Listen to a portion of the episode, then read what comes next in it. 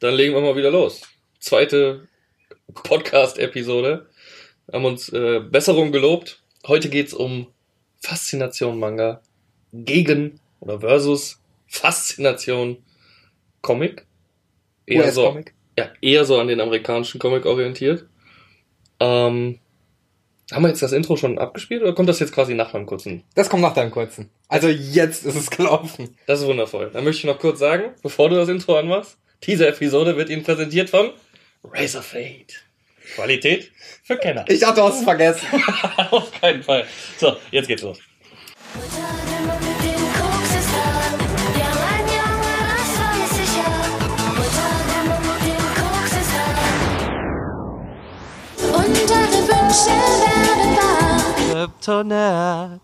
Ja, dann willkommen zum zweiten Podcast von CryptoNerd. Heute sprechen wir über Faszination Manga versus Faszination Comic aus Amerika. Äh, ich werde dabei die Position des Mangas einnehmen. Vorab sei gesagt, wir beide lesen natürlich auch Comics und Mangas. Äh, der eine ist aber er verbringt mehr Zeit mit dem einen Medium, der andere mit dem anderen. Deswegen mache ich die Mangas und Ich mache die Comics und ich weiß, an- mich erkennt man an meiner mädchenhaften Stimme. Aber es sei nochmal gesagt, Robin Manga-Position und ich Boris die Comic-Position, damit der Zuhörer es dann auch äh, klar mitkriegt. warte, warte, warte. Wer hat mädchenhafte Stimme gesagt? Ich, weil ich das immer von dir hören muss, von Carlo hören muss, von jedem hören muss. Schade, ich dachte, irgendeiner unserer werten Zuhörer hätte das mal gedirekt feedbackt. Äh, Ja, Carlo.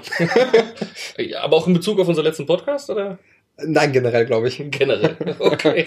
nee, das wollte ich nur vorher festgestellt haben. Äh, denn wir nehmen uns unser Feed äh, euer Feedback natürlich zu Herzen. Ähm, dann gebt's uns reichlich. Womit wollen wir denn anfangen? Fangen wir an mit, was ist denn das jeweilige, würde ich mal sagen. Also, äh, Ja, genau. Also vielleicht fängst du an zu erklären, was ein Manga ist. Ja. Weil das ist viel, klar, es ist auch geläufig, aber weniger geläufig wahrscheinlich als ein US-Comic, weil die gibt's ja auch stellenweise an Bütchen und allem möglichen. Also Manga ist ähm, eine Version, grafische Version der ähm, Grafik, äh, eine grafische, eine japanische Version der Grafiknovelle. Ähm, man könnte im Endeffekt sagen japanischer Comic, aber da würden jetzt schon wieder Experten auf die Barrikaden gehen. Deswegen haben wir es lieber so formuliert. Ähm, wird etwas anders gelesen, nämlich von rechts nach links anstelle von links nach rechts. Und äh, ja,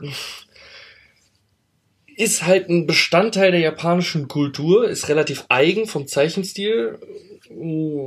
Muss man mögen, würde ich jetzt mal sagen. Ist auf jeden Fall aus Japan, wie ich am Anfang schon gesagt hatte, und äh, vordringlich in Schwarz-Weiß, also eher nicht in Farbe. Ähm, ist durch alle Gesellschaftsschichten gerichtet an, an, an Leser, ist, wie gesagt, ein großer Teil der japanischen Kultur mittlerweile schon. Äh, da gibt's, werden alle Themen irgendwie abbehandelt in diesen japanischen Comics, sag ich jetzt mal und äh, schwappt jetzt auch in den letzten 15 bis 20 Jahren mit großem Erfolg rüber nach Europa oder Amerika, also in die westliche Welt. Man könnte fast sagen, eins der besten Exportgüter Japans für die neue Nerdkultur der letzten zwei oder drei Jahrzehnte. Ja, das kann man auch äh, tatsächlich festmachen an dem Beispiel, da will ich jetzt nicht vorne weggreifen äh, um den Inhalt, sondern jetzt einfach wirklich an dem Verkaufsbeispiel One Piece. Ähm, der aktuellste One Piece Band hat sich äh, zum, das ist jetzt Standpunkt, als DC das Rebirth Reboot hatte, hat sich irgendwie, ich glaube, hundertmal so häufig verkauft wie der erste Superman aus diesem Reboot in Amerika. DC? Fragezeichen? Dazu kommen wir zu meinem Thema. Welche Überleitung. ähm, US-Comics. Was jeder kennt, US-Comics sind irgendwo abgespeckte grafische Novellen, wenn man es so nennen möchte, weil ich sehe es so, jeder Graphic Novel ist irgendwo auch ein Comic. Und es ist jedenfalls so, dass äh, diese eben in episodischer Form meistens wöchentlich oder zweiwöchentlich, zumindest in Amerika rauskommen und hier einmal monatlich. Handelt sich dabei aber um voll äh, äh, farbige Zeichnungen äh, und werden von links nach rechts gelesen, befassen sich meistens mit Superhelden, aber darauf will man es nicht nur reduzieren, das sind nur die großen Vertreter. Denn es gibt auch in der Comicbranche die zwei Giganten Marvel und DC. Marvel sollte eigentlich jeder mit den Filmen kennen, also Iron Man, Hulk, ist ein Cinematic Universe mittlerweile größer als das Comic-Universum, habe ich das Gefühl. Traurig, wenn man das so sagen muss, ne? Also, dass man jetzt schon eher Filme als Beispiel nimmt. Ja, aber wann kam, sollte eigentlich jeder kennen. aber wann kam der große Comic-Hype nach den ersten Marvel-Film-Releases äh, des Cinematic Universes? Ja, natürlich. Also ich bin jetzt 30 Jahre alt, 32 werde ich jetzt im Februar. Ähm, ich bin trotzdem mit Auskopplung dieser Comics groß geworden. Also damals schon die alten äh, Zeichentricksendungen. Ja, gut, klar. Ne? Aber ich, ich meine jetzt halt wirklich versiert darauf, Marvel und DC zu trennen. Das kam dann erst so. Also für die meisten Leute zumindest, die sich nicht damit befasst haben, kam ja eher durch die Filme, habe ich dann das Gefühl. Ja, das stimmt, natürlich. Also einem Kind ist es egal, ob es Marvel oder DC ist. Er mag Batman, er mag die X-Men zum Beispiel. Gab es ja Cartoons in den 90ern. Ja. Die waren ja super. Und äh, das war, glaube ich, einem Kind scheißegal, ob es jetzt Marvel oder DC ist. Ja, dass da eine Trennung ist, das, das, das stimmt. Das wird, äh, glaube ich, einem erst genauer bewusst oder jetzt halt eher durch die Filme oder wenn man sich genauer mit der Materie beschäftigt. Stimmt, ja. Ja, ja. Okay, dann haben wir es overall schon mal so äh, ein So bisschen grob, grob, genau. abgeschlossen. Ähm, ja, wie bist du denn bei Comics gelandet? Erzähl du doch mal. Ähm, ja, es gab hier in Krefeld einen alten Horten. Und äh, der hat regelmäßig irgendwie so Ramschkisten gehabt. Und äh, ich kannte Spider-Man aus dem Fernsehen, von dieser alten Animated Spider-Man-Serie. Also so wie die Software-Pyramide, so ein bisschen Ramschkistenmäßig. Ja, so in die Richtung. Okay. Und da lag dann mal ein Spider-Man-Comic drin. Und da war ich mit meiner Oma da einkaufen und die hat mir den mitgenommen, weil ich das irgendwie cool fand, weil ich Spider-Man kannte, das mal so durchgeguckt habe und dann meinte sie so, ja komm, pack einen, nimm dir mit. Das war mein erster Comic und äh, seit jeher habe ich dann angefangen, Comics zu sammeln und zu lesen.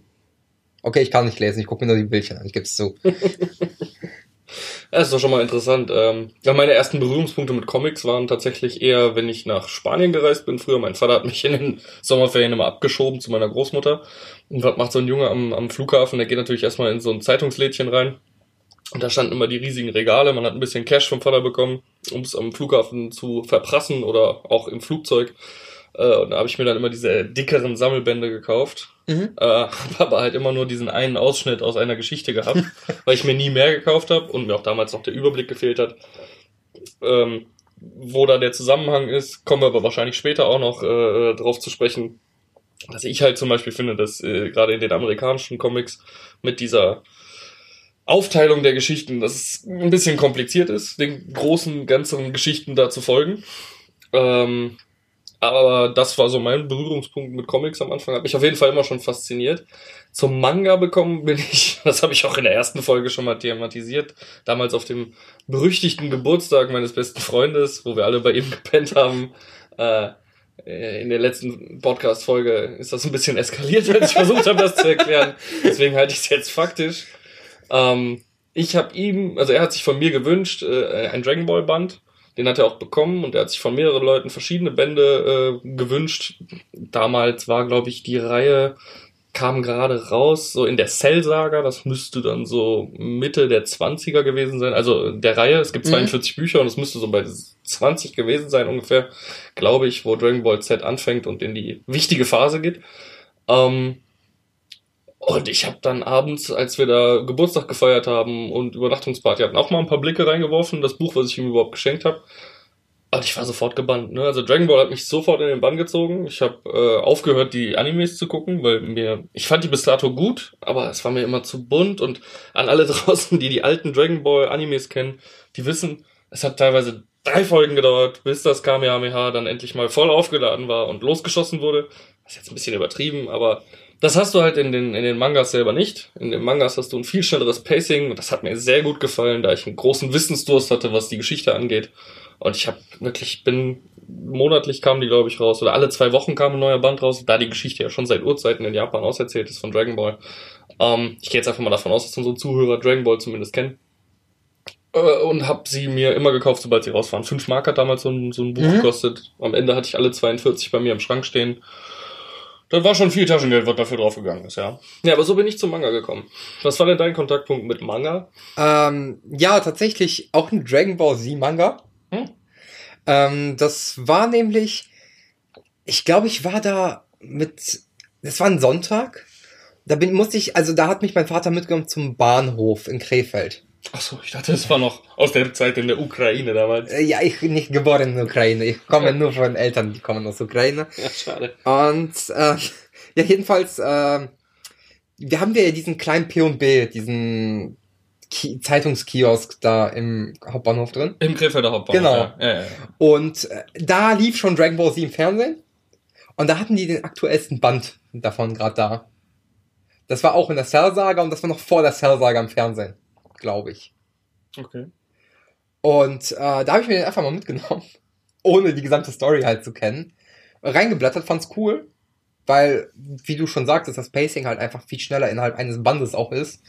Und äh, da fing es dann langsam an, hat, ging dann über in Banzai erstmal und sowas, aber da kommen wir, denke ich mal, auch gleich noch zu sprechen. Zu. Da habe ich aber kurz eine kleine einfach Interessensfrage nur für mich. Äh, Du sagst jetzt explizit gerade Dragon Ball Z oder Dragon Ball Z, hast du gesagt. Ähm, äh, wir liegen ja ein paar Jahre auseinander. Ja, Äh, es gab damals zum Anime, der auf RTL 2 unter der Woche abends lief, äh, gleichzeitig noch eine neue Auskopplung von Dragon Ball Z als Manga. Also wirklich Dragon Ball Z Manga. Der war aber komplett in Farbe. nee, ich hatte einen schwarz-weißen. Also du hast wirklich die, weil in der traditionellen, im, im traditionellen ersten Publishment, sage ich jetzt mal, von der Dragon Ball Reihe gibt's ja keine richtige äh, äh, Trennung zwischen Dragon Ball und Dragon Ball Z. Nee, in den zwei, äh, war das in den 42 Bändern auch Dragon Ball Es war drin? durchgehend Dragon Ball. Es gibt einen Band, der heißt Die Gruppe Z. ja, Das ist das erste Mal, oh, lass mich jetzt nicht lügen, die Gruppe Z. War das kurz vor Freezer? das, nee, das war wahrscheinlich dann kurz vor, äh, nachdem Trunks kommt, kurz vor Cell, weil der Ja. ja das Z-Schwert hat. Ja, aber auch nicht? das, oh, das sind Übersetzungsdinge und so, okay, okay. wo ich mich jetzt nicht zu weit aus dem Fenster lehnen wollen würde, ob das wirklich so, so stattgefunden hat. Äh, auf jeden Fall gab es diesen einen Band, die Gruppe Z, aber es wurde halt im Manga selber nie darauf eingegangen, dass ab da an jetzt wirklich Z ist. Mhm. So man bezeichnet, und es wurde damals in unserem Freundeskreis so gemacht, ich weiß nicht, ob es Kanon ist, aber Z war für uns immer quasi der Teil, ab dem Son Goku erwachsen ist. Also wirklich komplett erwachsen. Mhm. Sprich, ab dem Timeskip vor Wo großen? Turnier. Nee, noch gar nicht. Ach, davor, davor noch, was, Ja, genau. was im Anime aber noch Dragon Ball, glaube ich, selbst ist. Ja, genau. Okay, mhm. Genau, das war für uns immer so ein bisschen die Trennung. So erwachsener Son Goku, dann hat er Chichi kennengelernt und kurz danach gibt's ja relativ schnell den Timeskip storymäßig. Genau, mit Raditz dann, mit Mhm, der äh, ja, genau. Saiyajin-Saga. Richtig. Mhm. Aber dafür, das ist jetzt nicht der Dragon Ball Podcast. Ich wollte eigentlich nur darauf eingehen, ob du die Farbdinger oder ob du die, äh, die Schwarz-Weiß-Dinger äh, gelesen hast. Nee, schwarz-weiß und zu meinem Beschämen, ich war noch sehr, sehr jung zu dem Zeitpunkt. Wie alt war ich da? Acht, vielleicht sieben. Hm. Habe ich die auf Haus gemalt. Oh. ja. ist okay. Für einen Siebenjährigen ist es nicht so schlimm. Ja, du magst ja auch kleine Plastikfigürchen anzumalen oder so. Vielleicht hat sich Tabletop ist ein ernstzunehmendes Hobby. vielleicht hat sich da ja schon früh was abgezeichnet. Äh, abgezeichnet, ne? Ja. Oh, Macht wieder sehr äh, ausdrucksstark hier. Nein, ähm, nö, das hatte mich nur interessiert, weil es das halt damals gab und ich fand, selbst das fand ich lame, ne? Also selbst Mhm. diese, diese farbigen Wiederauflagen, äh, nachkoloriert, war nicht meins. Also, Aber waren die komplett koloriert? Weil ich kenne das von manchen Mangas tatsächlich so, oder wenn jetzt Leute getriggert sind, Manga, weil gibt ja die ja, natürlich. ähm, dass, dass zumindest die ersten Alles drei, eingedeutscht. Entschuldigung. dass die ersten drei Seiten koloriert sind und der Rest dann in Schwarz-Weiß. Das kenne ich auch noch. Ja, das ist ja, das ist ja oft so. Also ähm, früher, also in den, äh, ich, wir machen, wir bleiben jetzt mal bei dem Beispiel Dragon Ball. In den Dragon Ball Büchern ist mir oft aufgefallen, dass äh, oft, wenn ein Kapitel neu angefangen hat, die ersten Seiten auf Schwarz-Weiß komisch waren. So, das habe ich aber jetzt erst Jahre später gelernt, dadurch, dass ich äh, ähm, mehr auch äh, die Jump Releases wirklich, die äh, mittlerweile durch die App Manga Plus kann man sich ja wirklich zeitnah die in dem äh, Sammelformat Jump gesammelten neuen Kapitel der aktuellen äh, Shonen-Mangas in, in, in Japan von Shueisha anlesen kann. Ab und zu haben die halt als, als, ich weiß nicht, ob die sich abwechseln oder ob es immer was Besonderes markiert, haben die ein Color Opening, wie du gerade gesagt Mhm. hast. Dann hat ein Kapitel die ersten drei Seiten in Farbe. Meistens gefolgt von einem Color Spread, also wo der Mangaka noch ein großes Sammelbild der Charaktere macht, was auch in Farbe ist, was die Leute sich dann als Poster ins Zimmer hängen können oder so. Aber die wurden halt damals von, ich glaube, im Carlsen Comic Verlag wurden die Mangas am Anfang veröffentlicht von, äh, von Dragon Ball. Bis heute. Ja, also zumindest damals. Der Carlsen Manga ist es Ja, immer ja. noch. ähm, hat die einfach schwarz-weiß gedruckt. Okay. Egal ob Farbe dabei war, hat die einfach schwarz-weiß auch in das Buch reingemischt. Aber es hat mich damals immer gewundert, warum dann so ein paar schwarz-weiße Seiten mehr farbliche Schattierungen hatten, als Mhm. dann wieder auf einmal der ganze Rest des Kapitels. So. Hat mich damals schon gewundert, habe ich jetzt erst gemerkt. Ähm, Ja, aber es kam diese Special Edition, weil halt ne, irgendein fixer Kopf damals, als das Ganze hier so ein bisschen rübergeschwappt ist, in einem Meeting gesagt hat, Schwarz-Weiß geht nicht. Das werden die Kinder, das werden die am Ende noch selbst ausmalen, die dummen Belger. Deswegen machen wir das, machen wir das lieber von vornherein in Farbe, weil die das ja von RTL 2, da ist das auch bunt, da müssen wir das auch bunt verkaufen. Kann ich mir gut vorstellen, äh, mag ich aber überhaupt nicht. Also ich stehe wirklich darauf, das in Schwarz-Weiß zu lesen. Ich ja auch. Ich fand's auch damals cool. Das war, glaube ich, eine Beschäftigungstherapie. Das ist auch okay. Jede Therapie für den kleinen Boris war eine gute Therapie. Nein. ja gut, aber äh, kommen wir doch mal vielleicht äh, dazu, was äh, du an Mangas eben so wertschätzt und was dir daran so gefällt. Und äh, vor allem kommen wir erstmal dazu, vielleicht noch kurz zu erklären, was schon Jump so richtig ist, weil das müssen jetzt, also da gehe ich jetzt nicht davon aus, dass jeder das kennt, Hm. weil du es gerade einmal kurz äh, in den Raum geworfen hast. Äh, dass du es ganz kurz erklärst. Ich kann es sonst auch erklären. Ich war mir nur noch nicht sicher, ob dein Satz schon zu Ende Ja. war. Ja, okay. Alles klar. Äh, Shonen Jump ähm, von der japanischen Firma Shueisha produziert ist ein wöchentlich erscheinendes Sammelmagazin für die aktuellen Manga-Auskopplungen des Verlages Shueisha. Der größte Shonen-Verlag oder zumindest erfolgreichste Shonen-Verlag in Japan. Wobei Shonen, muss man dazu sagen, ist ein besonderer Erzählstil. Also man äh, unterteilt japanische Manga in verschiedene, ja, sowas wie Genres, könnte man am Mhm. ehesten sagen. Da ist zum Beispiel Shonen, das sind meistens eher an Jungs gerichtete Abenteuergeschichten, die jetzt nicht unbedingt gewalttätig sind. Natürlich haben die mittlerweile auch einen immer krassere werdenden Gewaltgrad aber in denen es eher um Freundschaft und ein großes Ziel gibt, ein großes Abenteuer, was überwunden werden muss mit seinen Freunden. Äh, bestes Beispiel, was man kennt, ist auch Naruto. Äh, ist auch schon mittlerweile zu Ende. Auch ein, ein ganzes Dorf voller Ninjas und Freunde, die Hokage werden wollen. Also alle miteinander. Vor allem aber der Protagonist, der es dann am Ende vielleicht auch wird. Oh, Spoiler und Shift. Alter, Naruto ist schon so lang vorbei. Ich glaube, da kannst du nichts mehr spoilern. Ist ja auch egal.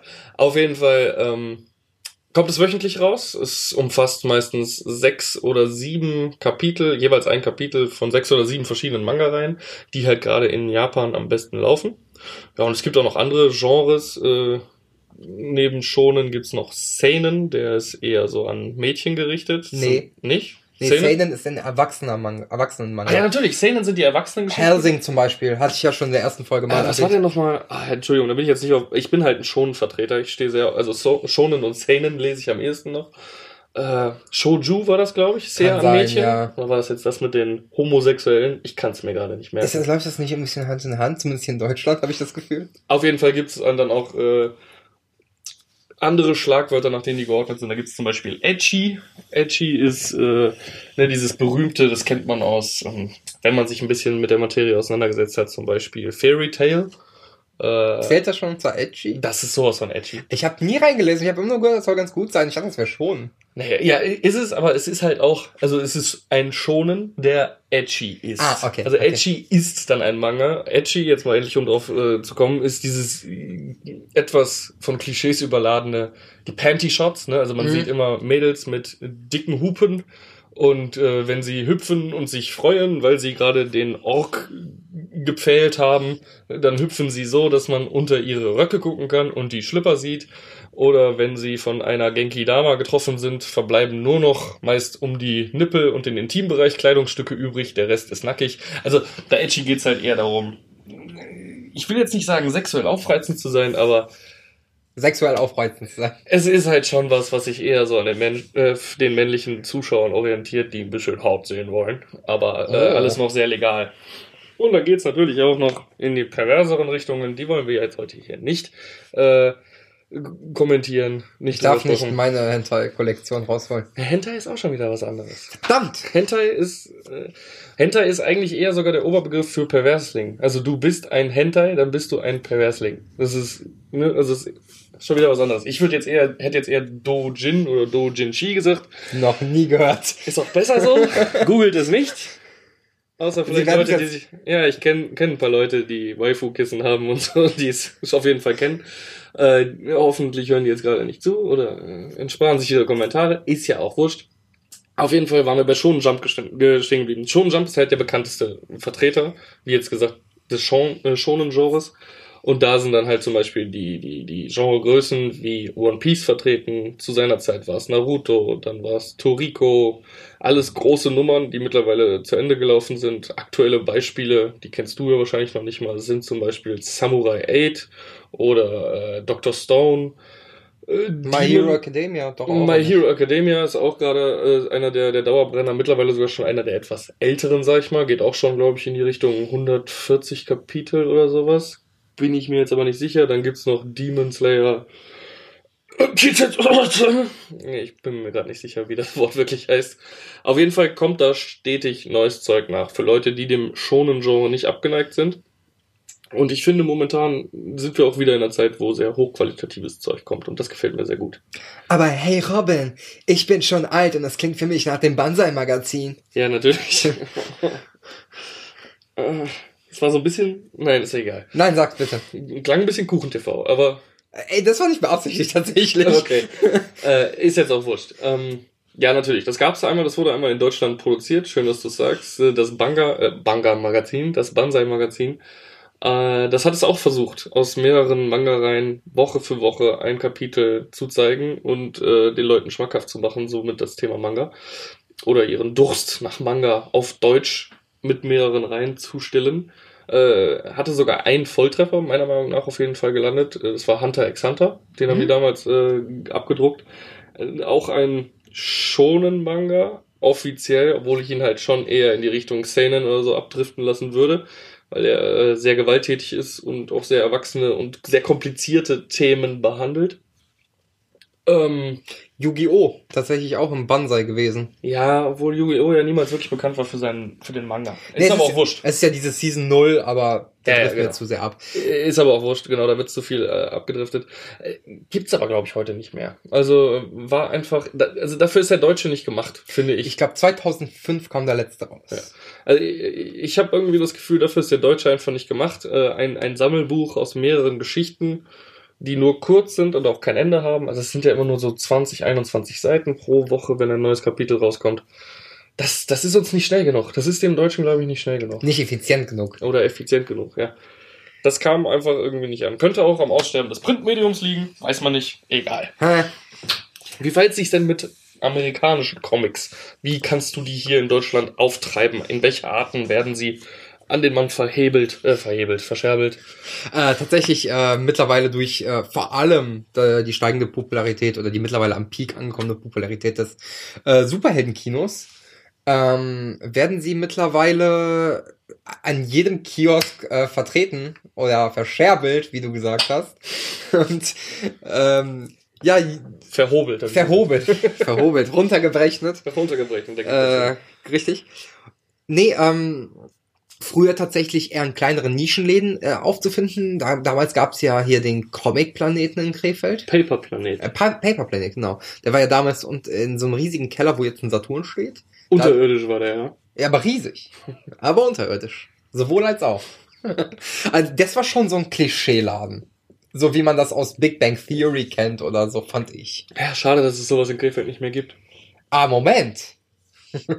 nee, ähm, der, der ist ja umgezogen, dann wird er von der Spielzeit aufgekauft.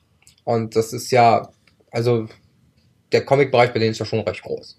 Ja, aber im Vergleich zu diesem Nein, Nerd-Paradies, was da unten in diesem riesigen Das natürlich. Katakombenkeller war. Also, Nee. ich war damals auch ein kleinerer Bursche. Also jünger, kleiner, vielleicht war das alles ein bisschen größer, in, aber das war ja wirklich wie in einem amerikanischen riesigen Comic-Book-Store mit diesen äh, Boxen, wo halt wirklich Comic-Heft an Comic-Heft gereiht war, wo du dich so mit den Fingern, wie halt bei Big Bang Theory, wie du es jetzt gerade so schön gesagt hast, vielleicht kennen die Leute es optisch am ehesten davon, durchforsten konnte durch die Comics. Kannst du der Spielzeit auch? Ja, aber im viel, viel kleineren. Ja. Es geht, es geht mir halt einfach um die Größe, weil umso größer du bist, umso mehr kannst du halt auch neu entdecken als Kunde. Aber deswegen ist der Laden auch pleite gegangen.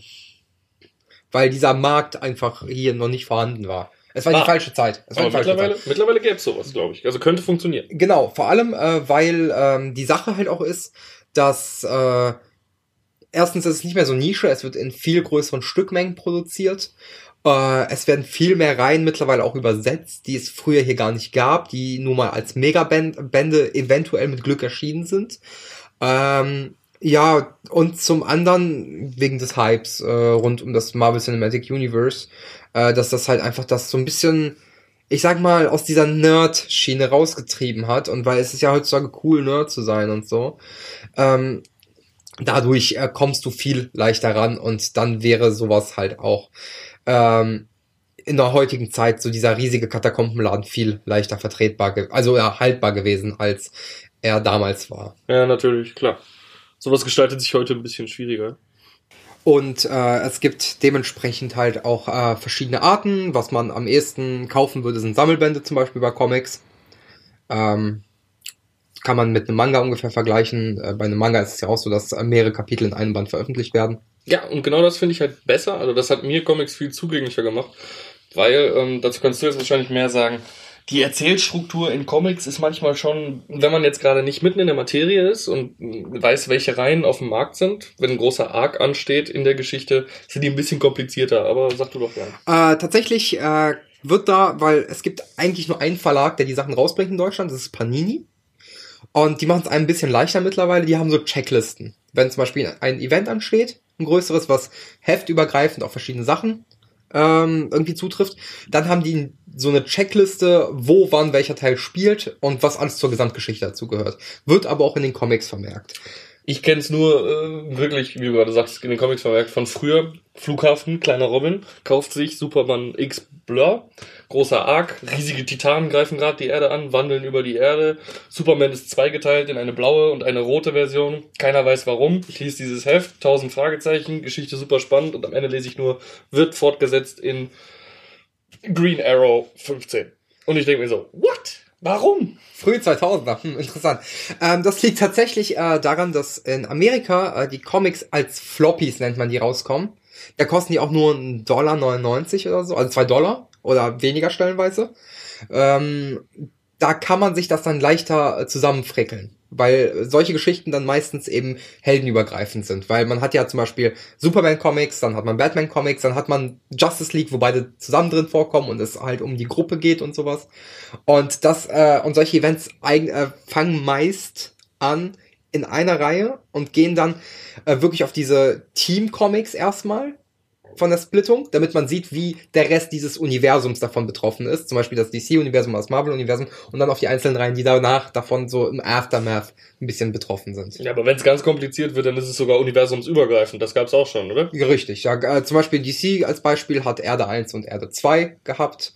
Äh, das waren Paralleluniversen sogar schon, weil es halt so krass äh, ausufernd war, weil das einfach Mega-Events war. Ja, aber ich meine jetzt auch Marvel und DC haben sich auch schon überschnitten, oder? Ja, das war ja so ein bisschen Fanservice tatsächlich. Mhm. Äh, das war dann Marvel, das war das, war, das war dieses äh, Marvel schon, doch Marvel. Ich war schon bei Marvel vs. Capcom. äh, das war Marvel vs. DC, da haben die sich ja alle so ein bisschen bekriegt und sowas, weil du hast bei beiden Verlagen tatsächlich stellenweise sehr, sehr ähnliche Helden. Ich meine, zum Beispiel guck dir so einen Moon Knight und einen Batman an oder ähm, einen Quicksilver und einen Flash. Es sind faktisch die gleichen Helden. Okay. Also zumindest haben die, gleichen Fähigkeiten. Aber jetzt sind wir die ganze Zeit bei deinen Comics, ähm, bei den Großen. Wir sind jetzt bei Marvel, wir sind bei DC, wir sind bei dem, was halt jeder irgendwo schon mal gehört hat, sei es jetzt durch Pop Art von Lichtenstein oder was auch immer. Sie sind halt mittlerweile in der Gesellschaft überall richtig angekommen.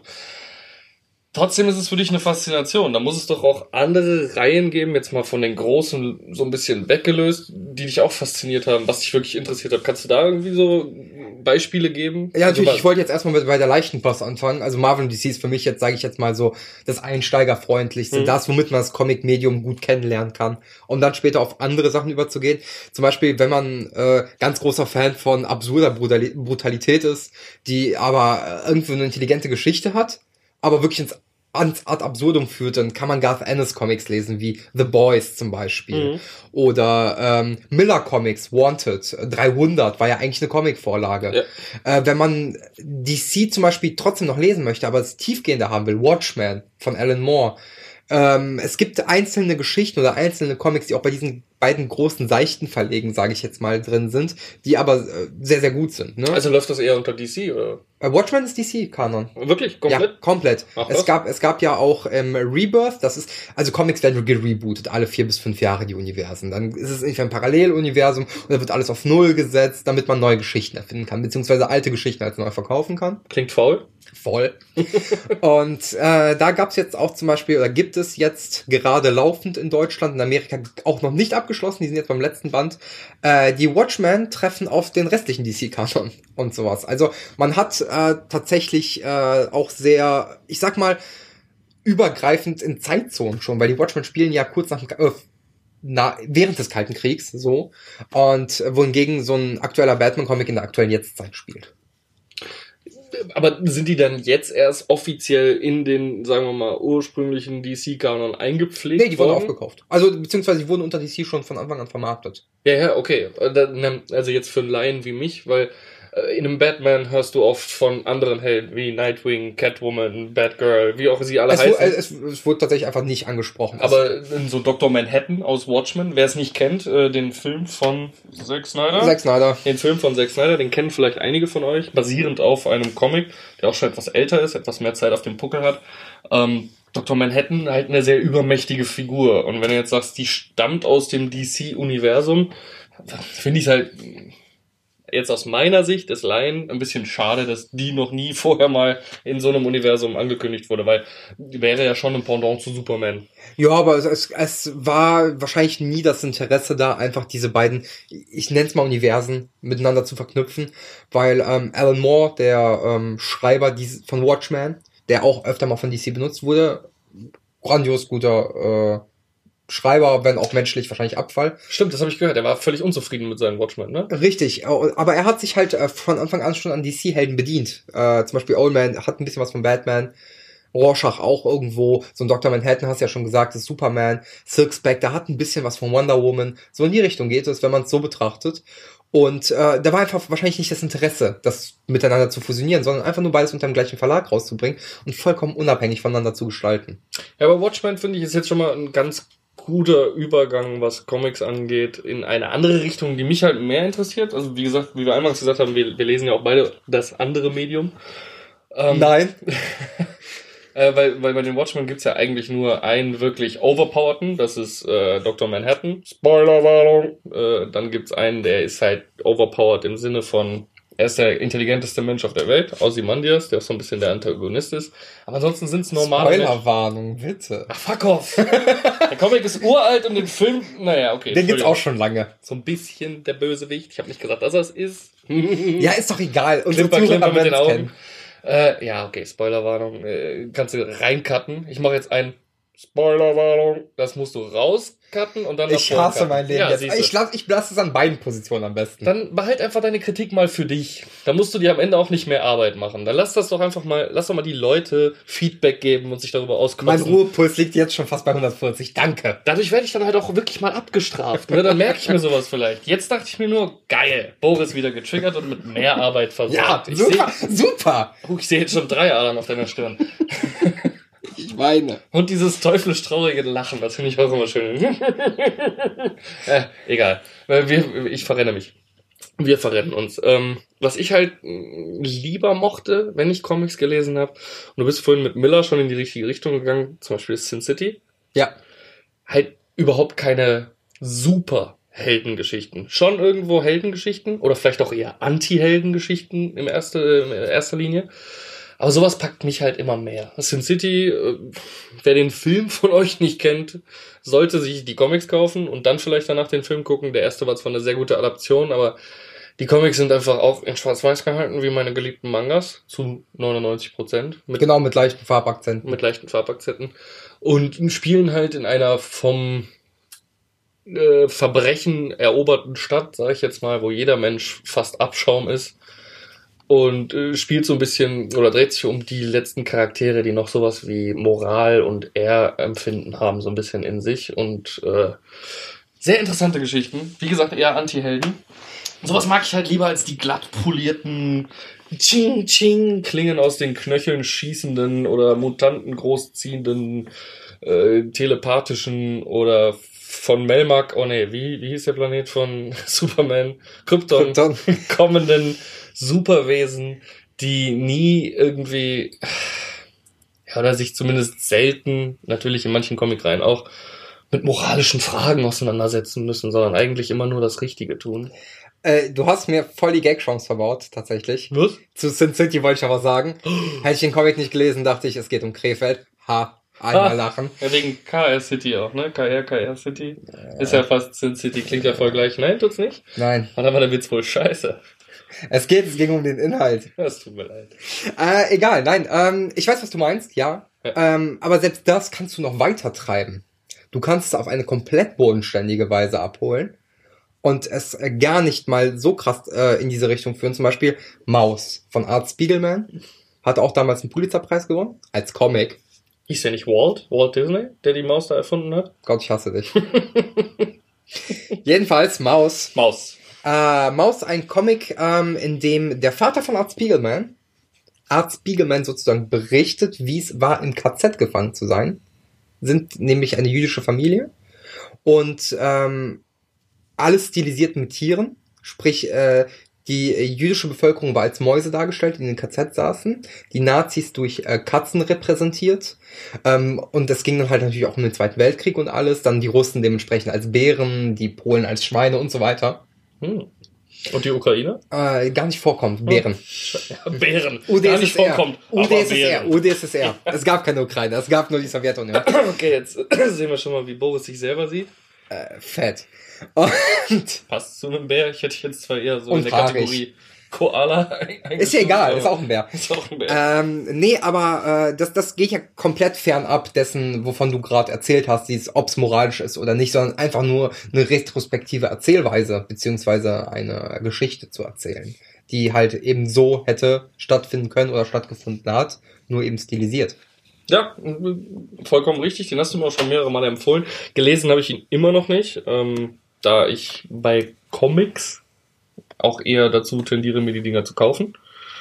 Von, Jap äh, von Japan. Von Manga oder Mangas oder Manga bin ich ja äh, es gewohnt, sie umsonst zu bekommen, jetzt über diese formschöne App. Es ist äh, ein sehr toller Service, weil ich halt auch niemand bin mit einem Sammeltrieb. Aber äh, solche Comics stelle ich mir dann gerne mal ins Regal. Ich glaube, ich werde mir den dann auch nochmal kaufen irgendwann. Aber genau das ist es. Genau das ist die Faszination für dieses Medium. Man kann ganz viele verschiedene Geschichten erzählen. Und äh, das ist, da kommen wir dann vielleicht mal wieder kurz rück, äh, zurück aufs, aufs Manga-Thema. Das mag ich daran halt, äh, dass es Mangas sind. Und deswegen ist diese Faszination für mich so da. Die Geschichten sind so. Du hast die Möglichkeit, die Geschichten so ausufernd und lang zu erzählen. Die Japaner neigen dazu, diese äh, Geschichten in den Mangas halt wirklich über hunderte von Kapiteln zu erzählen. Ich weiß jetzt gerade nicht, wie viele Kapitel es letztendlich bei Dragon Ball gewesen sind. Ich schätze mal aber auch um die 400. Ich meine, ich meine, der letzte Band hätte irgendwo in den 400ern aufgehört.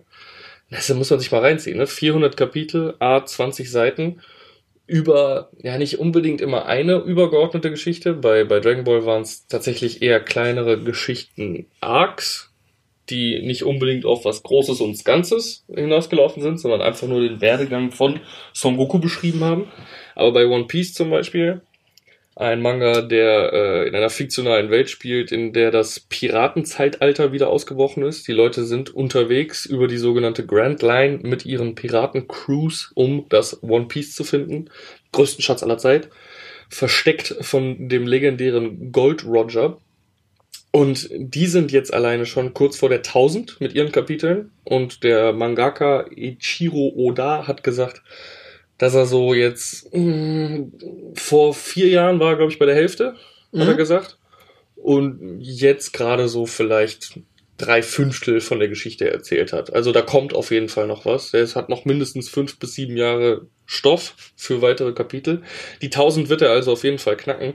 Und äh, du hast in so einer Geschichte halt ein maximales Character Development von dem jungen Mann, der seine Reise aufbricht, zu, sagen wir, irgendwann mal dem Zeitpunkt, wo er auf den ersten richtig krassen Widerstand oder fast sogar das Ende seines Abenteuers stößt, das überwindet und mit seinen Freunden weitermacht, weiter dieses Abenteuer bestreitet. Natürlich immer sehr oberflächlich, möchte ich jetzt gerade nicht mal sagen. Die Charakterentwicklung ist schon sehr krass, aber die haben alle schon eine ziemlich harte Plot-Armor, ne? Also denen Mhm. passiert nicht unbedingt viel, mal werden sie vielleicht ein bisschen verletzt in einem Kampf, aber es ist, äh, die Geschichten sind schon sehr klischeehaft, könnte man fast sagen. Aber trotzdem auch wieder immer interessante Wandlungen. Worum es mir halt wirklich geht, ist, dass man über so lange Charaktere begleitet und die Geschichten auch sehr interessant sind, dauerhaft. Dadurch, dass halt in verschiedenen Arcs verschiedene Themen behandelt werden, kommt immer wieder was Neues ran. Und somit begleiten dich solche Kapitel, äh, solche Kapitel, solche Charaktere teilweise echt mal über 15 Jahre. Das fasziniert mich so daran. Ja, wenn man es noch weiter treiben möchte, äh, Detektiv Conan. Oh, ja, natürlich. Weit über die 1000 mittlerweile. Ja, toll. Und äh, er löst immer noch in jedem Kapitel gefühlt einen Fall. Auch da Der kleine Detektiv. zur Information, äh, Detektiv Conan, ein, ein Meisterdetektiv, der durch ein Gift in seinen Kinderkörper zurückverbannt wurde und seitdem versucht, die Missetäter zu finden, seit über 1000 Kapiteln, wie du gerade schon gesagt hast. Und wenn man jetzt mal drüber nachdenkt, dass ähm, wöchentlich ein Kapitel veröffentlicht wird in Japan, und das sind dann 52 im Jahr, wenn man 20 Jahre. die, ja, sagen wir mal Roundabout. 48, wenn man Feiertage so wie die Golden Week zum Beispiel mit einrechnet oder vielleicht eventuelle Krankheitstage des Mangakas oder Urlaub. Das läuft ja auch schon ewig, verdammt nochmal. Das läuft ja schon 20 Jahre. Wenn nicht mehr. Wenn nicht man mehr. das jetzt einbrechen, was du noch gesagt Ja, hast. genau. Und auch da finde ich dann krass, äh, dass es halt immer noch erfolgreich weiterläuft, weil es ist ja, es, es geht nur ganz kurz als Abriss um eine Organisation in Schwarz, wie Ja, die ja. sich nennen. Und gefühlt nur alle zwei bis 300 Kapitel erfährt man was dazu. Ja, sechs Jahre, ne? Ja, also gefühlt. Und dann, äh, dann sind es wieder die einzelnen Mordfälle, die er löst in seinem Kindskörper, der nicht altert. gefühlt. Äh, oder keiner in dieser Welt altert, ja. Ja, das ist äh, tatsächlich interessant. Also da merkt man dann auch, wie ähm, Manga in der japanischen Kultur verankert ist. Ja? Da hat ja ein ganzer Generationswechsel zwischen den, also zu den Lesern schon stattgefunden. Und trotzdem wird's immer noch gepublished, scheint immer noch genug Abnehmer zu finden. Es kriegt immer noch regelmäßig Filmauskopplungen, verschiedenen Merch. Der Anime weiß ich gar nicht, ob er noch läuft. Ich weiß auf jeden Fall, dass Ja, Filme nur noch nicht in Deutschland, glaube ja, ich. okay, das kann sein, weil es da wahrscheinlich auch schon zu viele Folgen für gibt, Die dass man sich die Lizenzen gar nicht mehr leisten kann. Nee, ich glaube, die kommen einfach nicht mehr hinterher mit dem Synchronisieren. Das kommt peu à peu immer weiter. Das kann natürlich auch sein. Ähm, also da kannst du ganze Generationen mit, mit einem Thema wirklich bespaßen. Ne? Und dann gibt's halt, das ist ja nur ein Beispiel. Also es gibt auch in die ganz absurde äh, Richtung gibt's noch, also Horror-Mangas. Das ist, was da in den Japanern vorgeht. Und, und auch das ist ein, ein Punkt, auf den ich eigentlich am Anfang schon eingehen wollte. Da komme ich jetzt zu. Ähm, was mich so daran fasziniert an Manga, äh, ein, ein weiteres ist, der Japaner an sich ist ja normalerweise eher so ein sehr introvertierter Mensch, Mhm.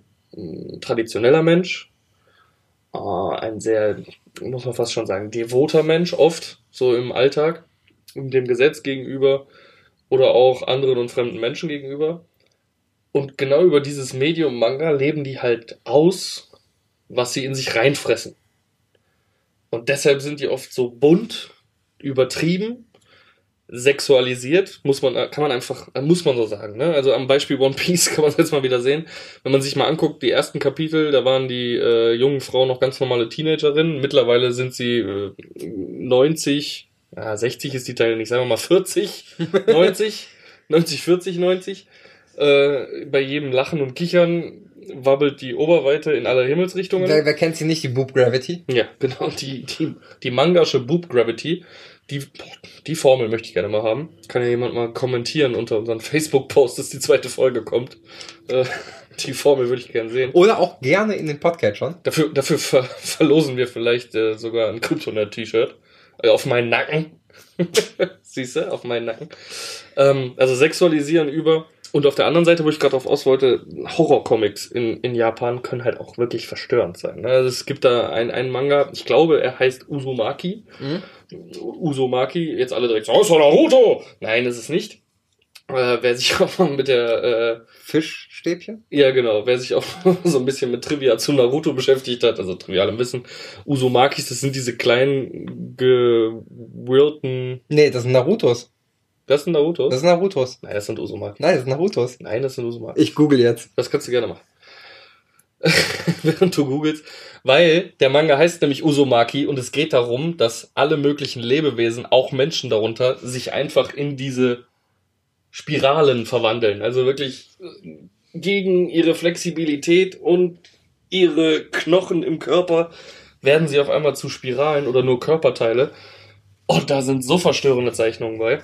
Also da merkt man tatsächlich, dass was der Therapeut dem kleinen Boris damals immer beigebracht hat, nicht so viel in dich selber reinfressen.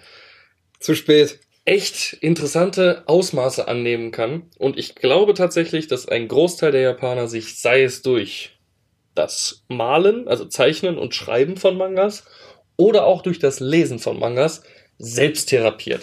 Dadurch, dass sie den ganzen Scheiß in sich reinfressen und dann mal ein Medium haben, in dem das ausgelebt wird, sei es nur auf sexuelle Weise, sei es nur auf. Naruto Maki. Ja, ist, halt, ist mir jetzt auch scheißegal. Google den Manga Uzumaki. Hab ich gerade. Auf sexuelle Weise, auf gruselige Weise, auf lustige Weise. Ja, genau, das sind die Spiralen. Mhm. Und der ist echt verstörend. Der, der ist richtig übel. Auf gruselige Weise. Jetzt habe ich mich schon tausendmal wiederholt. Danke für dieses mir das Handy in die Fresse halten. Egal. Sie leben auf jeden Fall alles auf, was sie irgendwie in sich reinfressen und im Alltag nicht ausdrucken können. Glaube ich dadurch, dass sie diese Mangas lesen und sich damit identifizieren. Oder halt auch im Falle von Mangakas, die eh die gestörtesten Menschen auf dieser Welt sind, äh, selber, äh, selber schaffen. Weil Mangakas sind krank. Wenn, Meinst du, weil, weil sie immer arbeiten oder? Weil sie immer arbeiten. Das sind quasi alles kleine Borisse. Jetzt äh, kleine, kleine Bohren. Der Plural. Jetzt genau. haben wir's. Äh, Nein, nein, jetzt mal wirklich. Also Mangakas äh, bringen jede Woche ein Kapitel raus und es ist nicht so. Natürlich haben die auch ein paar Leute, die so ein bisschen beim Filling helfen und Hintergründe zeichnen und sowas. Aber es ist nicht so wie in Amerika, dass da ganze Teams, riesige Teams dran arbeiten, so ein Kapitel fertig zu machen, sondern im äh, Endeffekt wird es zu 90 Prozent aller Fälle von einer Person Geschichte und Zeichnung gefertigt. Gibt es tatsächlich aber auch bei den US-Comics sogar, so äh, Batgirl zum Beispiel, hm. äh, aus dem Jahr 2015, glaube ich. Ich komme jetzt leider nicht auf den ähm, Autor, aber er hat es auch selber gezeichnet. Sprich, er konnte das viel besser vermitteln, weil er hat die Story im Kopf und die Zeichnung im Kopf und er konnte das alles selber aufzeichnen und direkt. Und das hat auch mit einem wöchentlichen Output? Ja.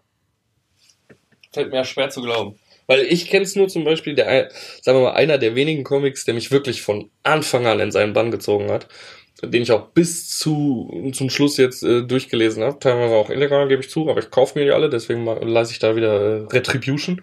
Ähm, The Walking Dead. Mhm. Äh, jetzt bitte nicht alle stöhnen, die jetzt schon zum fünften Mal aufgehört haben, die Serie zu gucken und wieder angefangen haben und nur um wieder aufzuhören, weil sie so grottenlangweilig ist.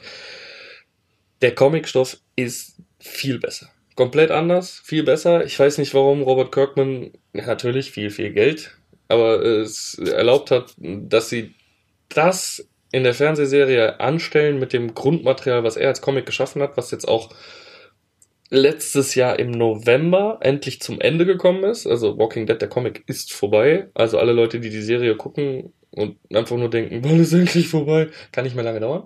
Hoffe ich zumindest für euch. Oder er merkt die Cash-Coup weiter. Dann habt ihr Probleme. Ihr müsst in der Hölle schwimmen. Aber ihr wisst, ihr habt Sünden begangen, deswegen habt ihr es verdient. Nein. du übertreibst dann wieder maßlos. Es musste jetzt sein. Äh, weil ganz ehrlich, jeder, der die Serie heute noch guckt und auch nur ein bisschen drüber nachdenkt, hm, verschwinde ich vielleicht Zeit? Ja, tust du. Ähm, auf jeden Fall waren die Comics viel besser und ich habe sie bis zum Ende geguckt. Und ich habe dann äh, gelesen und ich habe auch immer die Letter Hacks am Ende gelesen, die äh, Zuschauerbriefe. Und da hat er immer rumgeheult, sobald er einmal, das haben sie so einmal im Jahr gemacht, haben die für, für das Ende eines Arcs, oder wenn ein Arc sehr spannend war, ein Story-Arc, haben die halt so mal alle zwei Wochen oder vielleicht auch mal für, für drei Kapitel jede Woche eins rausgebracht. Und dann hat dieser dicke kleine irische Bastard sich aber ausgeheult in den Letterhacks, ne? Wie anstrengend das war! Und nie wieder, bloß nicht, so eine Scheiße machen wir nicht mehr. wir gehen wieder sofort zurück auf einmal im Monat releasen. Boah, und da hab ich mir gedacht, was ist denn los mit euch, ne? Also diese kleinen Japaner, die sitzen da und hacken vor sich hin also teilweise ja wirklich zu einem, einem Grad der Selbstverstümmelung, sag ich mal, dass ein, ein Ichiro Oda, Schöpfer seines Zeichens für, für von One Piece, schon seinem Sohn beibringt, wie sein Zeichenstil funktioniert und seinem Sohn bereits vordiktiert hat, wie die Geschichte enden wird, weil es sein könnte, dass er aufgrund von gesundheitlichen Problemen, die mit der vielen Arbeit zusammenhängen, frühzeitig den Löffel abgibt. Er wird jetzt mittlerweile von Shueisha, von, von, von dem Verlag von Jump, dazu gezwungen, alle zwei Kapitel eine Pause zu machen für eine Woche, damit der Bastard das Ende seines eigenen Mangas noch erlebt. Er, erlebt. Und er regt sich drüber auf. Er ist halt wirklich sauer, weil er nicht in seinem Zeitplan ist deswegen. Das ist ein Kapitel weniger alle vier Wochen. Das heißt, nach Adam Riese viel. Schöne Rechnung. Das macht ihn halt richtig sauer. So, Äh, ich, ich sehe diesen Menschen ein bisschen als Vorbild. sehr schön. Ähm, ja, aber ähm, man muss ja jetzt auch äh, wieder gucken. Also zum Beispiel äh, die Floppies, die du eher mit einem Manga-Kapitel vergleichen kannst. Von der also, Länge her. Genau. Mhm. Äh, zum Beispiel so ein Walking Dead, äh, der, da sind die Release einmal im Monat ja auch ein bisschen größer. Da ist ja auch ein bisschen mehr drin. Nö, Ne? waren auch so um die 20 Okay, Seiten. Immer. verdammter lang, äh, langsamer irischer Bastard. Ja, aber echt. Äh, unter Marvel und DC, die Floppies werden zumindest einmal wöchentlich bis einmal alle zwei Wochen released. Robert Kirkman muss so viel AMC-Money zählen, deswegen Ah, kann so wenig arbeiten. Ich verstehe, ich Oh, verstehe. Seele verkauft, Seele verkauft. Ja, pl plus noch äh, hier Outlast, hatte, äh, Outcast, hatte er auch verkauft. Ja, ja, und dann gibt's noch Fear the Walking Dead, diesen komischen schwulen Ableger. Oh, äh, nicht schwul. Schwul ist ja nichts Schlimmes. Schwul ist schön. Schwul, schwul sein ist toll, habe ich gehört. Bin ich nicht, aber habe ich gehört. Also deswegen seine Dumme, blöde. blöde. Blöde, nicht dumm. Blöd. Weil Okay. Dumm sein ist toll, habe ich gehört. Bin Ja. ich nicht, aber habe ich gehört. Ja, aber äh, er hatte ja noch einen anderen tollen Comic tatsächlich, Invincible. Ja. Das muss man sagen. Auch den habe ich komplett. Kommt jetzt Gelesen? übrigens auch in Deutschland. Also ist jetzt rausgekommen als Sammelband im Deutschen. Ja, aber wie habe ich den denn dann schon gelesen, wenn er jetzt. Der US-Release ist schon lange her und du hast in der Spielzeit immer alle Bände bekommen. Natürlich. Ja, Ja. das war eine sehr lange, wir haben illegalen Scheiß gemacht, Pause. Bullshit, ich hab die Kacke gekauft. Ja, ist ja okay. Ähm, nee, Invincible, auch ähm, ein Superhelden-Comic. ja. Kannst du gerne ein bisschen mehr zu ausführen, falls du es möchtest. Äh, ja, ist halt ein Kirkman-Comic, dementsprechend nicht dieses Klischee-Superhelden-Gedöns, sondern äh, ein bisschen mehr auf der Fresse, deutlich brutaler. Ich will es nicht zu sehr spoilern. Weil er jetzt in Deutschland erst aktuell ist. Nö, würde ich auch nicht. Also ist einfach ein junger Mann, der Superkräfte hat und diese nutzt und naja, es ist halt nicht, ich bin der nette Superman, es läuft alles super, ich weiß genau, dass ich zwar Betonwände zerstören kann, aber wenn ich einer Frau einen Klaps auf den Arsch gebe, fliegt er halt der Arsch nicht weg. Das ist in diesem Comic nicht so. Nein, Da sind Superhelden halt wirklich stark und auch die können sich mal verschätzen. Einfach mal so als Beispiel. Es ist eine realistischere Herangehensweise an ähm, dieses Superheldenideal. Das meinte ich. Ja. Genau. Ähm, nimmt aber später auch noch einen Turn for the worse in, in Storytelling-mäßig. Mhm. Also es wird noch ein größeres Ganzes offenbart. Äh, es wäre aber ein schöner Geheimtipp. Also hat wahrscheinlich nicht jeder auf dem Schirm, der sich mit Comics nur oberflächlich beschäftigt oder vielleicht Das- sogar gar nicht. Das kann sein, ja. Und wenn er jetzt bald äh, hier rauskommt, sagst du als es Sammelbände ist, sogar? ist schon, äh, der erste Sammelband ist draußen. Okay. Äh, und der hat, glaube ich, ein Drittel der ganzen Geschichte sogar. Das ist relativ dick. Ist so ein Der war auch nicht lang. War 100 Kapitel oder sowas. Ja, genau, genau. Das, ja. Und ich glaube, pro Ausgabe, pro US-Ausgabe hat es, ich glaube, zwei bis drei Kapitel. Hm. Und äh, dementsprechend auch relativ schnell zu Ende. Okay. Also relativ schnell abgehandelt. Und ähm, ja, im Deutschen halt schon, ich glaube, das kommt in zwei oder drei Bänden raus, tatsächlich nur. Hm. Das sind so Megabände. Auch eine Form äh, des Comics, wo ganz, ganz viele einzelne Hefte gesammelt werden und zu einer großen Geschichte zusammengefasst werden. Ähm, ja, auf jeden Fall, äh, den könnt ihr euch schon kaufen tatsächlich. Der ist jetzt, ich glaube, letzte Woche oder vorletzte Woche rausgekommen. Hm. Und äh, als kleiner Tipp, äh, gibt's ja mittlerweile in ganz vielen Städten den Gratis-Comic-Tag. Ja. Und äh, da wird Gratis. gratis. Gratis. Und da ist Invincible das erste US-Heft sozusagen auf Deutsch übersetzt als Gratis-Comic vorhanden. Und wann? Äh, ich glaube im März jetzt. Hm? Ist der eigentlich öfter der Gratis-Comic-Tag? Einmal im Jahr. Einmal im Jahr? Einmal im Jahr. Das kam mir letzte Zeit so oft vor. Es gab noch den Batman-Tag und den Marvel-Tag und Panini macht ja Geld draus. Wann ist endlich Robin-Tag?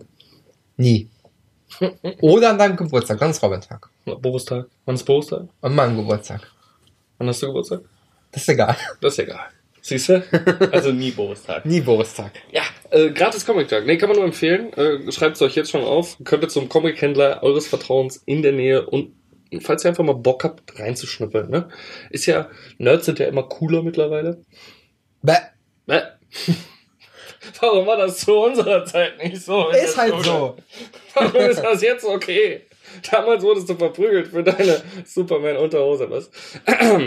Sowas hatte ich nie. Oh, doch, die H&M Boxershorts, die fand ich immer gut. Ja? So aus diesem, wie heißt dieser weiche, glänzende Stoff? Boah, furchtbar. Bäh. Polyester und dann, ja, Superman, ja, doch, doch, hatte ich auch alles. Äh, Ein bisschen super, wenn auch nur unten rum. Ups. ähm, ja, ich äh, würde mal sagen, wir haben jetzt mal im Groben alles mal behandelt und auch mal gegenübergestellt. Eine Sache wollte ich tatsächlich noch sagen. Ha, jetzt komme ich endlich wieder darauf. Das ist mir fast entfallen. Nämlich die Erzählstruktur von Comics. Ähm, die sind ja eher ein bisschen episodischer. Im Gegensatz zu Mangas. Du hast ja erzählt, wir haben eine Overall-Story, die irgendwo zusammenführt. Ist bei Comics halt nicht unbedingt so. Naja, ist ja bei Mangas auch nicht unbedingt so. Da hat's ja Dragon Ball oder jetzt, du hast selber Conan gebracht. Da gibt's zwar die Obergeschichte, aber die ist eigentlich scheißegal. Die ist eigentlich nur eine Aufmachung dafür, dass man immer weitermachen kann.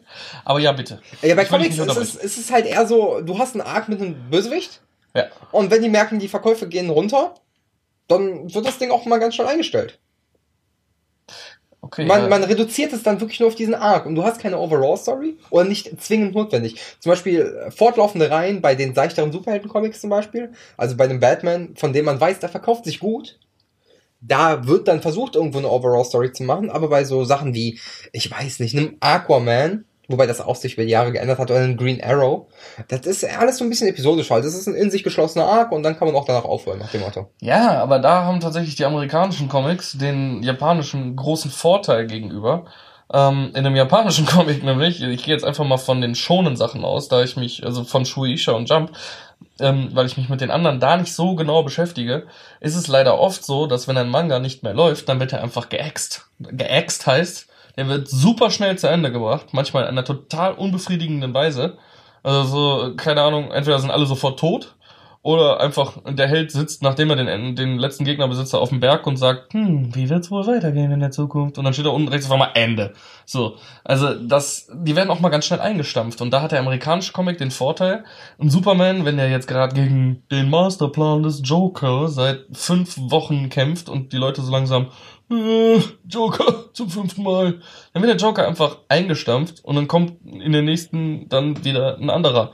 Also die Figur wird niemals eingestampft. Hm, würde ich nicht sagen. Nie komplett. Natürlich wurde sie auch schon umgebracht oder so. Ja, das genau, Ist, aber jetzt mal, okay, sagen wir, ja, dann haben halt die Alpha-Helden haben dieses Plot, Plot-Armor. Natürlich gibt's bestimmt kleinere, die es dann einfach nicht geschafft haben, die dann direkt wieder Ja, genau, genau. verschwunden sind. So ein Aquaman oder so. Die Aquaman-Comics sind mit die besten, die ich jemals gelesen habe. Vor allem von Jeff Jones. Ach ja, stimmt, das fand ich Aquaman. Äh, Seaman meinte ich. Seaman war nicht so gut. Die Das klingt ganz, ganz furchtbar falsch wegen Samen, aber egal. Alter, du bist doch so ein South Park. Ah, ach, oh Gott. Oh, ja. die super besten Freunde. Ja, Mann. ich hab's verstanden. Ich hab's verstanden. Äh, ist doch egal. Ähm, auf jeden Fall, in, in Japan wird da meist sofort, also da wird komplett die Reihe gekillt. So, Mhm. da darf der Mangaka das dann in ein paar Monaten mit einer neuen Geschichte, bei einem neuen Verlag oder vielleicht auch beim selben Verlag, einer neuen Geschichte, einem neuen Plot versuchen, der vielleicht besser ankommt. Da gibt's einen super Manga zu, nennt sich Bakuman. Es sind zwei junge Mangaka, die mit ihrem Manga, äh, der eine zeichnet, der andere macht die Story, versuchen durchzustarten und sich genau bei diesem Verlag, Shueisha, durchkämpfen müssen. Und da wird auch viel darüber erzählt, wie sie sich verbiegen müssen mit ihrer Geschichte, nur damit sie in den User-Ratings äh, oben bleiben und äh, er nicht geäxt wird. Darum Mhm. geht's halt auch so. Äh, Sehr interessant, wenn man sich mit dem Ganzen mal beschäftigen möchte. Ich sag, wollte damit nur sagen, Japan ist da ein bisschen endgültiger. Wenn du in den User-Ratings verkackst, bist du raus. Ja, okay. Na gut.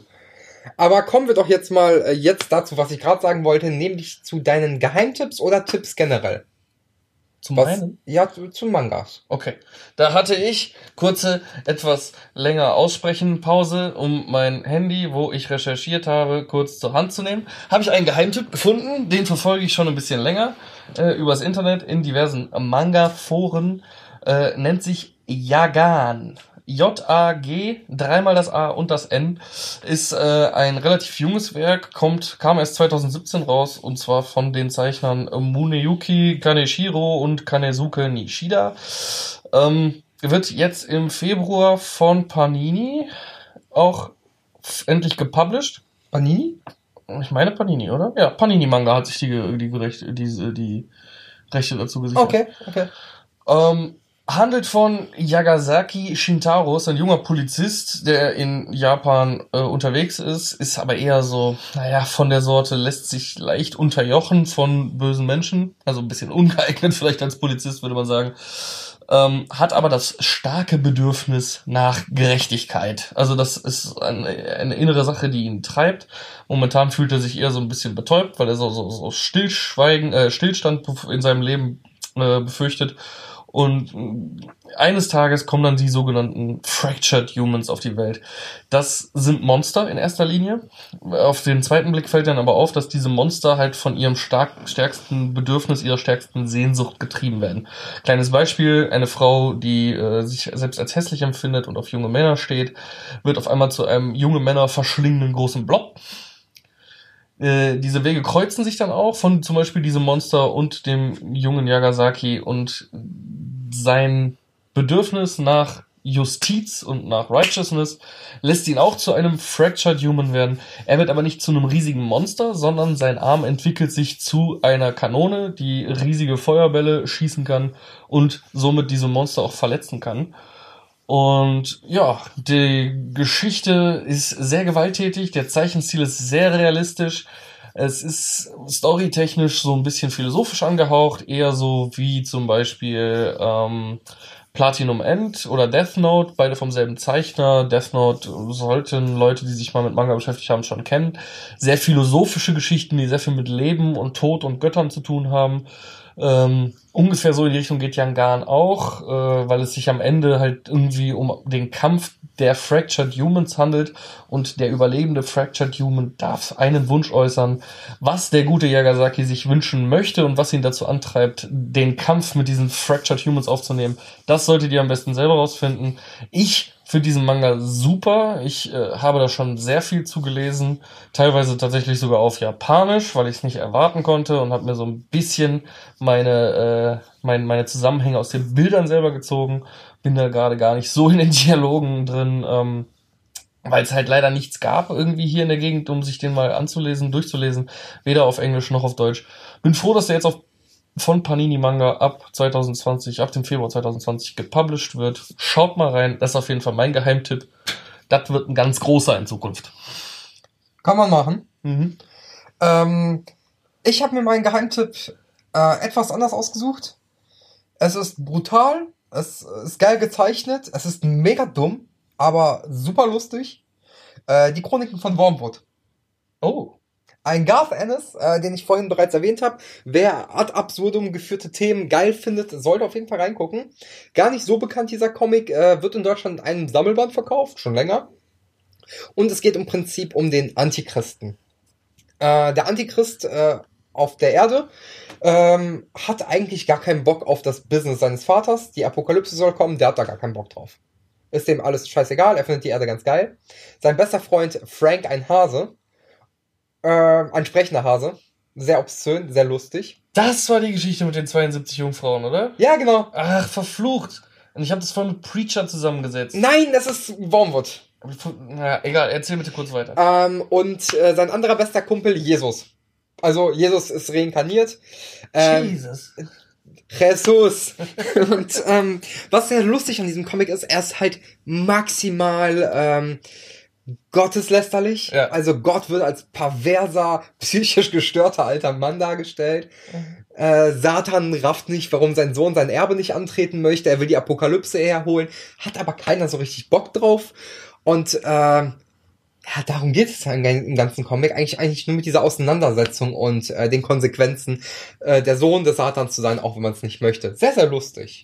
Ich hatte letztens erst noch mit Jan drüber gesprochen, der hat halt Preacher geguckt und ich meinte zu ihm, ich bin mal gespannt, ob die Szene mit den 72 Jungfrauen auch in Preacher vorkommt. Also in der Serie vorkommt. Jetzt wird mir gerade klar, ich habe Preacher und Wormwood total durcheinander geschmissen, verdammt nochmal. Ja, thematisch sehr ähnlich. Auch ein Garth Ennis Comic. Ja, deswegen. Ähm, da geht's ja aber, wer es nicht kennt, um einen Priester, der halt mit Gott noch ein Hühnchen zu rupfen hat Ja, und dann ja. den Weg zu Gott sucht.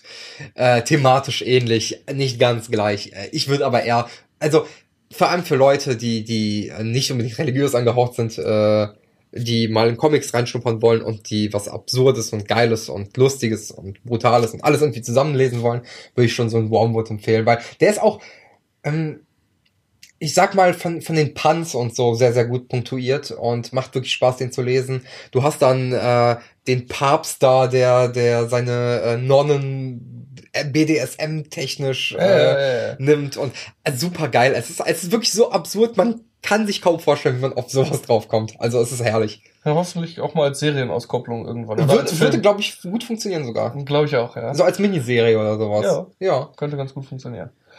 Okay, dein Geheimtipp. Äh, als letztes, kurz bevor wir zum Schluss kommen, noch, was wünschst du dir vielleicht für das Genre des amerikanischen Comic äh, oder des Comics im Allgemeinen? Wünschst du dir irgendwas? Verbesserungen? Ähm, es ist, mit dem Rebirth-Wahn? Nee, das, sowas finde ich ja nicht mal schlimm, weil die kommen dann manchmal auf ganz nette Story-Arcs. Hm. Äh, tatsächlich wünsche ich mir ein bisschen mehr äh, Nischenthemen in Comics mal auch zu äh, etablieren, bei den größeren Verlagen. Oh. Äh, dass dann auch mal irgendwelche, keine Ahnung, ein bisschen moralischeren Geschichten kommen oder so Dilemma. Gab's ja früher, ne? Oder wie, wie hieß dieser eine äh, äh, Superhelden-Sidekick, der dann auf einmal Crystal Meth süchtig war oder sowas? Heroinsüchtig, das war bei Green Arrow. Ja, genau. Genau. Äh, ja, das, das wird ja auch irgendwo ein bisschen fortgesetzt mit den Outlaws, so äh, kann man töten als DC-Superheld scheinbar, ja. Oh. Und äh, das, das hat sich alles schon ins Bessere entwickelt, auf jeden Fall. Auch so mit, ich sag mal, tiefgehenderen äh, Themen. Ja. Aber äh, auch einfach mal, äh, einfach mal was Nischiges ausprobieren, so was, was vielleicht, vielleicht am Anfang absurd klingt, aber dann doch geil ist, wie zum Beispiel die Chroniken von Wormwood, wie Preacher, The Boys, äh, alles Themen, wo man vielleicht nicht im ersten Moment drauf kommt, aber die man nicht direkt bei den großen Verlagen ablehnen sollte. Okay. Oder sowas wie Kingsman. Warum nicht? Klar, natürlich. Ähm, ich würde mir für, für, für Mangas eigentlich oder für Manga, für das Medium einfach nur wünschen. Und das ist jetzt von mir vielleicht ein bisschen dumm gesagt, wenn ihr größere Experten seid als ich, ich würde mich nicht mal als Experten bezeichnen, korrigiert mich, weil es gibt so viel an Manga, dass ich nicht sagen kann, das gibt's nicht schon. Aber ähm, gibt das Beispiel My Hero Academia, äh, Mhm. über das wir gesprochen haben, ein, ein, ein junger Manga, relativ junger Manga, der aber sehr erfolgreich ist mittlerweile auch in Japan, äh, über Superhelden auch. Also es gibt in dieser Welt Superkräfte und es, wir, wir reden, äh, unser Protagonist hat eigentlich keine, kriegt dann aber doch welche und wir verfolgen ihn auf seiner Reise, wie er an einer Schule wie Hogwarts, sag ich mal, nur für Superhelden äh, mit seinen Superkräften umzugehen lernt. Was mich an diesem Manga aber von Anfang an eher fasziniert hat, ist halt der sehr westliche Zeichenstil. Also Mhm. der fusioniert sehr gut diesen klassischen Manga, große Augen, äh, alles süß Zeichenstil mit dem westlichen oder ein bisschen älteren westlichen äh, Superhelden-Comic-Stil. Und genau sowas würde ich mir halt mehr wünschen. Ähm, gibt's vielleicht schon, aber würde ich mir mehr wünschen im Mainstream des, des Manga. One Punch Man. Äh, ja, würde ich jetzt auch gar, nee, würde ich jetzt nicht sagen, dass der so zeichentechnisch in die Richtung, Richtung geht. Mehr als anderes zumindest. Aber der ist ja. halt One Punch Man, oh, darüber können wir einen eigenen Podcast machen, Ja, könnte man theoretisch. Äh, auf jeden Fall auch ein, ja, ich glaube mittlerweile nicht mehr Geheimtipp mit einer Netflix-Serie, sollte es nicht mehr so geheim sein. Äh, falls ihr es doch noch nicht kennt und euch mal rantasten wollt, auch an das Thema Anime, One Punch Man auf Netflix, die erste Staffel kann ich sehr empfehlen, zweite Staffel ist für den Arsch. Ähm, Egal, äh, trotzdem würde ich mir halt wünschen, dass die Japaner nicht ganz so erfolgsorientiert sind und also wie es manchmal auch die Amerikaner sind, sondern äh, Reihen vielleicht mal ein bisschen länger laufen lassen würden und nicht direkt nach irgendwelchen User-Ratings sofort axen. Denn in den letzten Wochen und Monaten habe ich sehr viele neue Manga-Reihen kennen und lieben gelernt, die relativ schnell verschwunden sind. Ich sag jetzt zum Beispiel mal, nee, kann ich gerade nicht. Mir fällt der Titel jetzt leider gerade nicht ein. Ne, ich komme nicht drauf. Egal. Vielleicht äh, schiebe ich es irgendwann mal nach. Auf jeden Fall ist ja auch egal, weil wurde nach ein paar Kapiteln eh gecancelt. Ich möchte einfach nur, dass sie da ein bisschen länger am Ball bleiben und einer vielversprechenden Geschichte auch die Zeit geben, die sie vielleicht braucht, um sich zu entwickeln, ohne sie gleich von dem Erdboden verschwinden zu lassen. Das würde mich sehr freuen. Ja, das klingt doch, das wäre mal schön auf jeden Fall. Ja. Klingt auf jeden Fall so, dass äh, dein Herz schon sehr für Manga schlägt, was man auch merkt, dass da wirklich Herzblut drin steckt. Ja, es ist eine tolle Flucht vor der traurigen Realität. Und äh, wenn ich die nicht in den Armen meiner wundervollen Frau verbringen kann und mit ihr Zeit verbringen kann, flüchte ich gerne in meine Mangas. Es ist äh, schön. Es ist äh, jedes Mal bereichernd. Ist einfach toll. Cool, ich dachte, wir wären Freunde. Ähm, Nein. Na gut. Äh, kommen wir mal zum Schluss. Äh, wir bedanken uns äh, vielmals fürs äh, Zuhören. Lasst doch gerne einen Kommentar da auf euren jeweiligen Podcatchern bei iTunes, bei Spotify. Würde uns auf jeden Fall freuen und eine Bewertung. Können wir Äh, das da lesen? Ja, können wir. Interessant. Äh, teilt uns auch gerne auf äh, Instagram in eurer Story. Bleibt auch nur 24 Stunden versprochen. Ist danach weg. Äh, wird uns äh, helfen mit der Reichweite, dass uns ein paar andere Leute hören und denen das vielleicht gefällt. Vielleicht nicht direkt von Folge 1 an, weil da die Audioqualität gelitten hat. Hier hoffentlich nicht mehr. Ähm, Voll cringe, was du da gerade machst. Ich fühle mich richtig cringe. ja, Ja, okay. Das ist ein Hör auf bisschen edgy, ja. hör auf damit. Wir müssen noch unsere Sponsoren erwähnen. Diese Folge wurde Ihnen präsentiert von Razorfade. Qualität für Kenner. Und damit sagen wir ciao. Bis zum nächsten Mal. Boris möchte noch was sagen. Das erkenne ich an seinem Blick. Ich werde ihn nicht zu Wort kommen lassen. Schön, dass ihr dabei wart. Lest Manga, lest Comics. Macht's gut. Wir lieben euch. Drück endlich auf Stopp. Drück auf Stopp!